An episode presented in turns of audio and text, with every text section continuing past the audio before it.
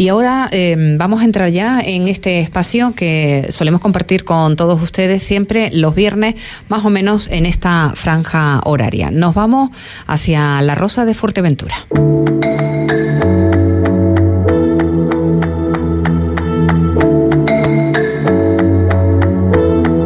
La Rosa de Fuerteventura. Y hoy hemos invitado a que esté con nosotros a una persona que está vinculada a, un, a una asociación de cazadores de la isla de Fuerteventura. Nos llamaba la atención un eh, vídeo que nos remitían donde explicaban eh, cuál ha sido eh, el trabajo de los últimos meses de este colectivo de cazadores para eh, apoyar en la medida de las posibilidades la situación que tiene ahora Fuerteventura en el, en el campo, concretamente en las especies debido a que eh, bueno pues no, no llueve, falta agua, eh, también la alimentación es escasa y, y quiero compartir eh, con ustedes el trabajo que realiza este grupo de personas y hoy está con nosotros Aitami Martín, que es vicepresidente de la Asociación de Cazadores Los Garañones. Buenos días, ¿qué tal? Buenos días. Bueno, en principio, eh, ¿de dónde viene el nombre de los Garañones? Supongo que será un espacio, no sé si una montaña o, o un llano de la zona norte de la isla de Fuerteventura, Itami. Sí, exactamente. Concre concretamente está en la montaña de la Arena, en la Oliva. Sí. Un, un roque que le llamamos los Garañones. Los Garañones. Y de ahí sale el nombre de nuestra asociación. Una asociación que viene trabajando ya desde hace tiempo, concretamente desde el año eh, 2020. Bueno, desde ese año eres tú vicepresidente de la, de la asociación, ¿no? Sí, exactamente. Decidimos retomar la actividad en, en la zona norte, en Villaverde, cuatro o cinco compañeros que uh -huh. quisimos que, que, no se pierda esta actividad, ¿no? que cada vez está más criticada y, y más en desuso y bueno, nos reunimos, decidimos formar la asociación y aquí estamos trabajando. Uh -huh. ¿Qué edad tienes tú? Eh, lo digo porque eres eh, una persona joven, me gustaría saber si en el colectivo hay sobre todo jóvenes o hay una mezcla ahí de, de generaciones, porque seguro que tienen una visión distinta de, sí, de yo, la casa. Nuestro grupo de lo que eh, hizo la asociación tenemos entre 30 y 35, pero es verdad que los socios son de varias edades, más concret concretamente nuestra sí. edad de 30, 35 la mayoría de los socios. Vale, y, y, eso lo compaginan con, con, los mayores, ¿no? Que eh, ahí eh, entiendo yo que es don, donde beben ustedes en muchas ocasiones en el conocimiento de, de, cuidar el campo y de cuidar las especies, ¿no? Exactamente, de nuestros mayores socios pues nos intentamos apoyar y que nos den su opinión de cómo era antes, porque antes era otra forma, todo va evolucionando, pues, uh -huh. y nosotros también tenemos que adaptarnos a, a la evolución del campo. ¿Qué dicen los mayores de la época que estamos viviendo? Eh, ahí está mi. ¿Qué dice la gente de...? Pues el mayor comentario es que esto va a desaparecer. Es lo que dicen ellos y lo que ven desde su época hasta ahora. Sí, porque eh, uno de los problemas es que no hay especies, ¿no? Porque eh, siempre oímos aquellos que no que no estamos vinculados a la casa eh, de la enfermedad que ahora mismo padecen los conejos en, en Fuerteventura y, y, bueno, pues que al no llover no hay comida, al no haber comida, las perdices, por ejemplo, no se reproducen, se reproducen poco, en fin, eso es lo que más nos llega a aquellas personas que no practicamos este deporte, que yo no sé si son los mayores problemas, Itami, que tiene ahora mismo la casa en Fuerteventura, la falta de especies. Sí, eh, todo va debido siempre en función al tiempo, a la lluvia. Si no llueve no hay reproducción y aparte de eso pues tenemos muchos depredadores. En estos últimos años hay demasiados depredadores, hay mucha presión sobre las especies cinegéticas y pues por eso estamos nosotros intentando echar una mano en el campo eh, con puestas de comederos, arreglo de gavias, de fuentes, es lo que nos basamos nosotros básicamente. Uh -huh. eh, cuando hablas de depredadores, antes comentábamos con el consejero de Medio Ambiente de, del Cabildo Aitami eh, la situación que hay con los gatos, ¿no? Eh, ¿Se refieren ustedes a los gatos y a qué otro tipo de, de depredadores ahora mismo que, bueno, pues están haciendo que, que sufra eh, las especies endémicas de, de, la isla de Fuerteventura? Pues sí, lo que más hemos visto en los últimos años ha sido el gato, cómo se ha reproducido y no hay control sobre ello.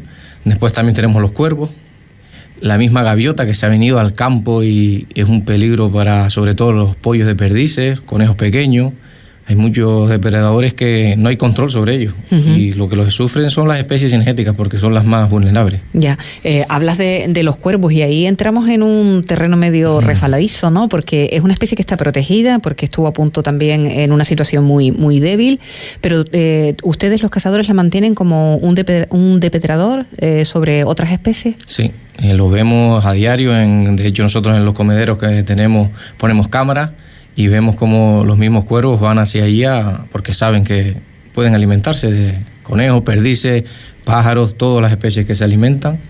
Los cuervos siempre están por ahí. Gaviotas, que nunca he visto yo tantos años como ahora he visto gaviotas en el campo, cuando siempre ha sido un ave de mar. Mm pues ya la ves en el campo. en el interior. Sí. y, cuando ustedes comentan esto, eh, porque cada cuánto se reúnen ustedes, eh, ahí también no sé si suelen reunirse, no sé, para una comida o para una charla o para eh, tratar temas de la, de la asociación, si se reúnen y hablan estos temas, la gente que tiene un poco más de edad, ¿cuál, es, ¿cuál es la aportación que hace a todos estos problemas que, que atraviesa ahora mismo Fuerteventura desde la óptica de ustedes? La, gente mayor lo más que dice es el cambio del tiempo, que no llueve, que ya de hace 15 años que no llueve decentemente, y eso es verdad. Ellos en temas de depredadores, los gatos sí lo, han visto, pero en temas de lo que es depredación no, no hace mucho hincapié, sino en el tiempo que no llueve, y que las administraciones sobre todo nos han abandonado, así de claro. No se hace nada por el campo, cada vez tenemos más grupos anticasa, que estamos siempre en el foco de la crítica, de que no hacemos nada por el campo, que solo nos ven como maltratadores de animales, básicamente. Ya. Eh, ahí sí tendrían ustedes que eh, hacer, eh, bueno, pues una, buscar la fórmula para que no solo resalte el trabajo mal hecho, porque como todo colectivo, hay personas que lo hacen mal.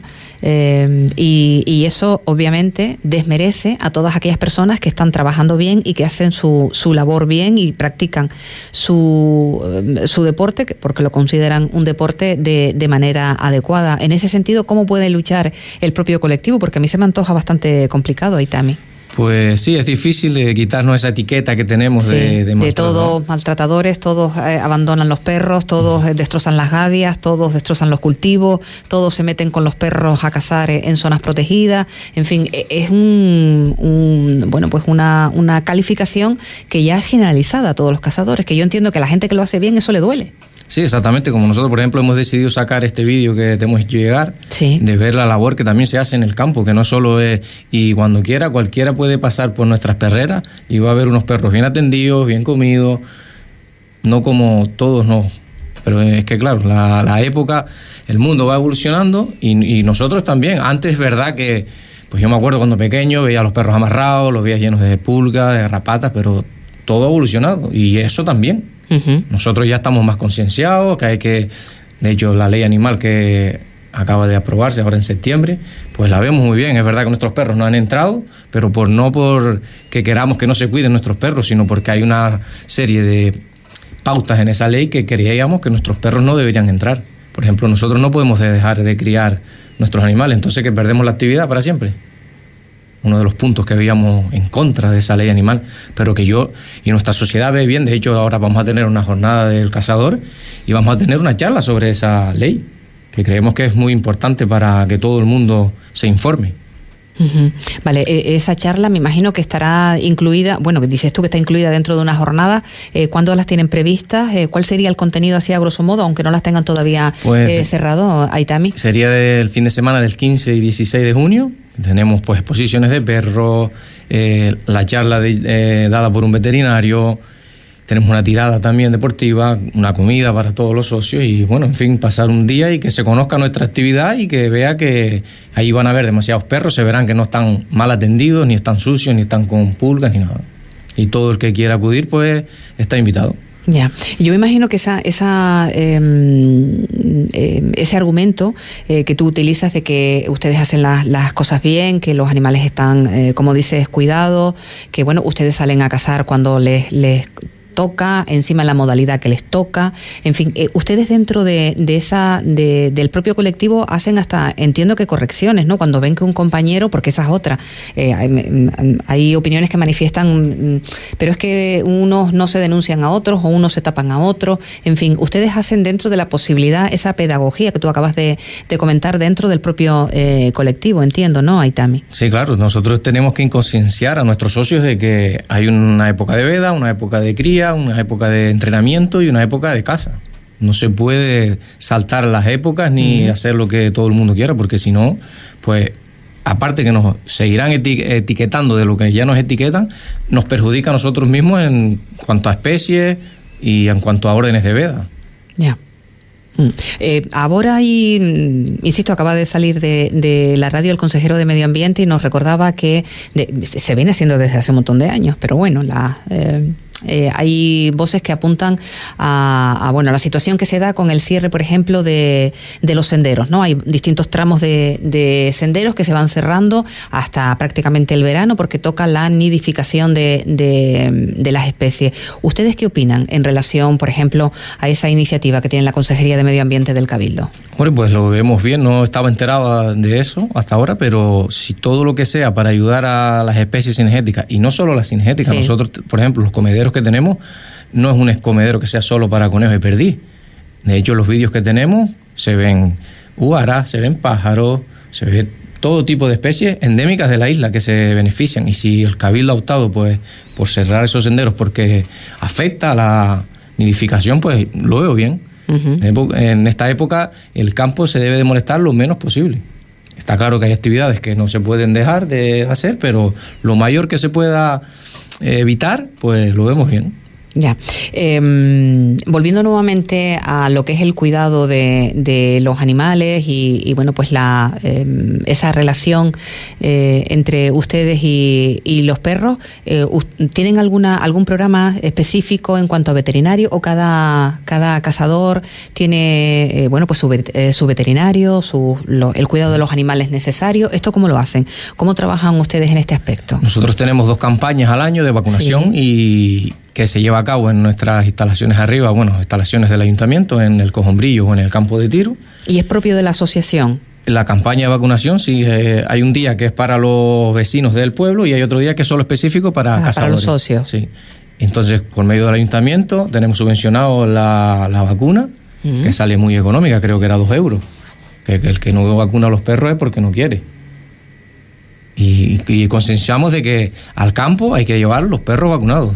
De hecho, es una sanción administrativa si sales al campo sin tener los perros vacunados. Sin tener tu, cartilla de, vacunación identificados también. Exactamente. Aitami. Sí. En eso eh, yo entiendo que la, que la asociación eh, Los Garañones también eh, trabaja ¿no? para tener a su a sus animales, en este caso los, los, cazadores tener a sus animales identificados, ¿no? Sí, exactamente. Es la campaña de vacunación es para eso, identificar nuevos cachorros que se ponen durante el año y pues siempre tener vacunados antirrábicamente los, los demás ejemplares.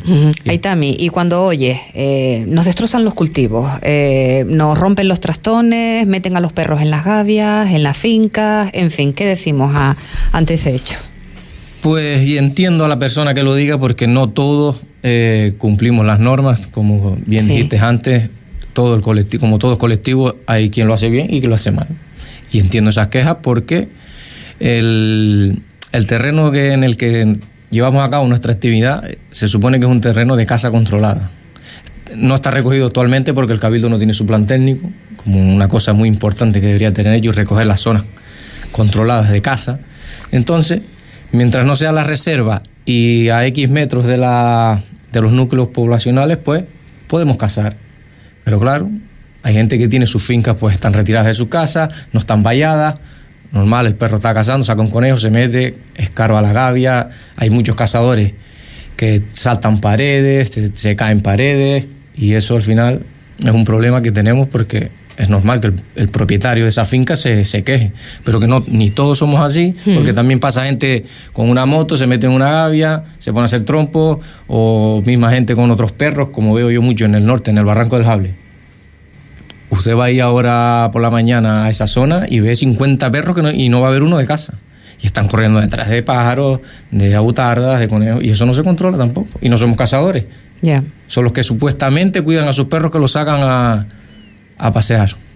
¿Cómo es la, cómo es la convivencia entre ustedes y, las, y, las y los agricultores, eh, Aitami, y los, y los ganaderos? No sé si, mm, bueno, pues mm, hay, hay una buena sintonía eh, entre agricultores, ganaderos y, y cazadores, por lo Ah. menos en, en, el, en el ámbito donde, donde tú te mueves, que es en la zona norte. Pues nosotros creemos que hay buena, buena eh, conexión, porque de hecho es una actividad que tiene que ir de la mano agricultor, ganadero, cazador, pero ha sido de toda la vida. Mm. El agricultor que planta su- las especies genéticas se benefician de eso. Y lo mismo que el, ganadero que tiene sus animales, pues muchas perdices van a comer grano y después en las épocas de caza eso se regula. Si a ti te está molestando las palomas salvajes, el conejo que te está eh, rompiendo la, la valla para, o sea, la finca de plantaciones, pues el cazador vaya a hacer una regulación. Creo yo que deberíamos ir de la mano, siempre y cuando cada uno respetemos nuestros espacios. Que es lo idóneo, ¿no? Exactamente. Que es lo idóneo. Exactamente. bueno, eh, en relación a- a- al trabajo que ustedes han compartido a través de sus redes sociales, ese vídeo, eh, ¿desde cuándo lo llevan haciendo? ¿Qué es exactamente lo que hacen? ¿En qué punto del municipio de La Oliva eh, desarrollan ustedes esa labor? Aitami. Bueno, pues eso todo empezó desde que creamos la asociación en el 2020. Eh, decidimos trabajar por el campo, que es lo que más falta hace en, en esta isla, sobre todo porque nunca llueve. Y empezamos pues simplemente cinco amigos, decidimos formar la asociación, la formamos, eh, retomamos todos los socios que antiguamente tenía Scanfraga y el que quiere colaborar con nosotros tenemos un grupo que le llamamos los comederos, Mm. y empezamos pues con garrafas de 5 litros primero, después pasamos a bidones de 50 y ahora ya, eh, con las subvenciones de más que vamos obteniendo, pues hemos comprado comederos como los que tiene el Cabildo y son los mismos para poder llevar a cabo pues la alimentación de las especies, ¿no? Y colaborando, todos los socios que, eh, que quieran colaborar con nosotros, tenemos socios de toda la parte de la isla, mismamente en el sur, que aunque nosotros somos Ah, no, del- no solo trabajan con personas del norte, sino también Sí. de... Cualquiera que socio que quiera hacerse eh, en nuestra sociedad y nos pide, pues oye, creo que en esta zona del sur hace falta un comedero y un bebedero. Nos lo hace saber y nosotros se lo entregamos y ese socio se encarga de atenderlo y de que no falte ni comida ni agua en la mayor parte de la isla. Bueno, ¿y eh, mm, cuántos, eh, eh, cuántas instalaciones de ese tipo tienen ahora mismo en la, en la sociedad? Pues eh, no hemos llevado una cuenta exacta porque no lo tenemos registrado, pero mm, te puedo decir de memoria los que yo he ido, Sí. solo en el norte pueden haber treinta y poco, en varias En varios puntos. varios puntos de en, varios, sí. en varios puntos. que se encarga cada uno, cada socio, cada dos socios tienen una zona con su comedero y su bebedero. Y ustedes han notado, no sé si, si desde cuándo lo están... Desde eh, el 2020. Desde el 2020. ¿Y ustedes han notado el cambio, eh, Aitami, en cuanto a- al número de especies? Eh, si ha aumentado... El ¿Lo han número de especies eh, no se puede eh, corroborar si ha habido cambio porque todo depende en, en la lluvia, pero sí que hemos notado que eh, las especies están atendidas, tienen comida, cuando antes las especies iban a una casa, se metían en una finca, se metían en un ganadero, pues esas especies han dejado de ir ahí, normal, si no tienen comida en el campo porque no llueve, Mm. Pues eso sí lo hemos notado, que no, no están tanto metidos en los núcleos pobla- poblacionales, sino que están en donde nosotros hemos colocado y que hemos creído que es lo mejor para ellos. Y eh, esa, esa, esa cámara chivata que tienen ustedes. Exacto. Eh, cuéntame, eh, a través de esa cámara, ¿qué han observado ustedes en relación a, la- a las especies? Pues la, el- la afluencia que hay de, de De todo distintas especies, como el pispo majorero, la calandra, que ya casi ni se ve, la butarda, eh, las ardillas, que eso es inevitable, y sobre todo las especies cinegéticas. Vemos como una perdiz con sus perdigones llega al comedero y los vas viendo crecer porque le ponemos la, la cámara y graba y vamos viendo como desde los pollitos salen desde el nido hasta que van haciéndose grandes y son adultos. Todo eso lo vemos a través de, de los comederos. ¿Y ca- cada comedero tiene su cámara? No, tenemos eh, un par de cámaras y las vamos turnando. Las van rodando Sí. en cualquier punto. No sé si hay algún punto donde los comederos ustedes entienden que funcionan mejor por el número de especies que van Exacto. a beber y a, y a comer. eh, Sí, eh, de, qué depende eso? ¿Depende de algo especial o no? Depende de la zona de, por ejemplo, en el volcán de la Oliva. Sí. El volcán de la Oliva es donde, donde nace nuestra asociación, que es de la, los Garañones. Mm. Ahí mismo pusimos uno cuando empezamos. Pero vimos que no funcionaba. Entonces, porque es una zona de volcán, ¿no? Y ahí las especies me imagino que serán menos porque el, lugar es más, más complicado, ¿no? Para desarrollar una vida. Pues vimos que ahí no funcionaba con, el, con la cámara y a base de ir rodándolo y viendo por dónde se mueven más las especies y demás, pues al final la cámara ha servido de gran ayuda y también para los depredadores. También sabemos los gatos que van, y, la actividad que ahí se mueve en, dichos comederos. Eh, ¿No llevan control ustedes? ¿No llevan un registro exacto del número de especies y eso no...? No, eso, eso, se hace con el cabildo y con los guardas de casa antes de cada veda, se hace un censo y con todas las sociedades que colaboran para determinar la orden de veda. Ya. ¿Y cómo estamos en ese sentido? Pues ahora mismo... estamos bajo mínimo. Aunque creíamos, por ejemplo, nosotros creíamos que este año se iba a hacer mucho daño al campo porque abrimos la cacería, no había llovido nada, pero eh, hemos visto que quedó muchos ejemplares. Sobre todo de perdí, que es lo que más se ve, porque el conejo ya sabemos con la enfermedad, que eso ya no depende de nosotros, pero sí que hemos visto una población de perdí que ha quedado bastante. la pena que no llovió, la perdí si no llueve no se empareja con lo cual este año ya vamos a, vamos a ir con pies de plomo al orden de veda. Pero sí que hemos visto que eh, quedaron bastantes especies, que si hubiera llovido hubiera sido un año bueno. Bueno, pues eh, veremos ahí cómo, cómo se reordena eso en relación a, al número poblacional de pertices, por ejemplo, que pueda tener eh, las zonas de, de, de caza. Em, yo entiendo que también ayuda, em, porque lo vemos en Antigua, el, el, Cabildo este año no lo ha hecho, pero lo suele hacer también, todo lo que tiene que ver sembrar el campo, sembrar los, los tableros. Obviamente si no llueve de poco sirve que se siembre, pero eh, en fin, en ese sentido yo entiendo que ustedes comparten también ese tipo de, de acciones, ¿no? Sí, sí. Está claro que toda ayuda al campo es buena. Eh, este año pues hemos tenido el problema de que el cabildo no ha adquirido el trigo a tiempo o no lo ha adquirido, no sabemos el por qué, pero el trigo tiene que estar en el campo porque si nosotros no somos adivinos de cuándo va a llover y cuándo no. Entonces, a, medida que se cierra la, la veda, a partir de finales de octubre, el campo ya se tiene que mover, se tiene que arar, se tiene que sembrar. Si llueve, pues bien, tenemos esa siembra regada. Que no llueve, pues ese grano está en el campo para cualquier especie. Para, las, para los animales. Exacto. Bueno, ¿hacia dónde enfocan ustedes ahora mismo el, camino, la actividad? Eh, bueno, pues el, contenido que le quiere dar la asociación eh, de movimiento que, dices tú a la, a la, asociación, cuáles son los próximos proyectos, eh, Aitami, que tienen ahí dándole vueltas, aunque no los tengan todavía eh, negro sobre blanco, pero pues ahí rondando en la cabeza. Pues sobre todo trabajar en el campo, trabajar cada vez más y mejor y sobre todo concienciar a la gente de que esto, eh, si no lo cuidamos, lo vamos a perder. Y es una pena, a mí me da pena porque yo me he criado con esto y es una actividad desde nuestros ancestros. Es verdad que todo ha evolucionado y ya la casa como si no, no sería necesaria porque ya no vivimos de ella, pero sí que no, no sería necesaria para vivir, pero sí para tener un control de especies que no hicieran daño a otras poblaciones o a otros animales. Y básicamente nuestra actividad es esta, eh, trabajar en el campo, intentar concienciar a la gente de que no somos anti animalistas, ni somos asesinos, ni nada por el estilo, es una actividad como otra cualquiera, y la que nos han enseñado nuestros abuelos, y no queremos que se pierda. Muy bien, bueno, pues eh, nada, estaremos eh, pendientes de, de, lo que hacen desde la Asociación Escanfraga, no, desde concretamente Los Garañones. La Asociación Escanfraga fue como el, el, germen, ¿no? Sí, Cuando desapareció, eh, ahí el, el, colectivo pues decidió, o algunas de esas personas, cinco de esas personas, crear esta, esta nueva asociación, Los Garañones, que viene trabajando desde el año 2020. Mm, vamos a ver cuándo te dan un descanso, ¿no? Porque Vicepresidente conlleva el que uno tiene que organizar un par de cosillas, ¿no? Sí, tenemos que tener un tiempito para ello, pero bueno, lo hacemos con gusto y de hecho este año tenemos, tenemos elecciones, habrá que presentarse nueva directiva, pero que bueno, si no al fin nadie se presenta porque el año que por ejemplo nosotros nos presentamos no se presentó nadie y entendemos que es una actividad que hay que cogerla con gusto y hay que sacrificar un poco, pero bueno, que si nadie se presenta, nosotros seguiremos. Muy bien. Pues nada, gracias por aceptar la invitación de la radio a estar con nosotros un ratito y hablarnos de, de qué es lo que hacen, quiénes son y qué es lo que pretende esta asociación y las personas que están en torno a ella. Muchísimas gracias, de verdad.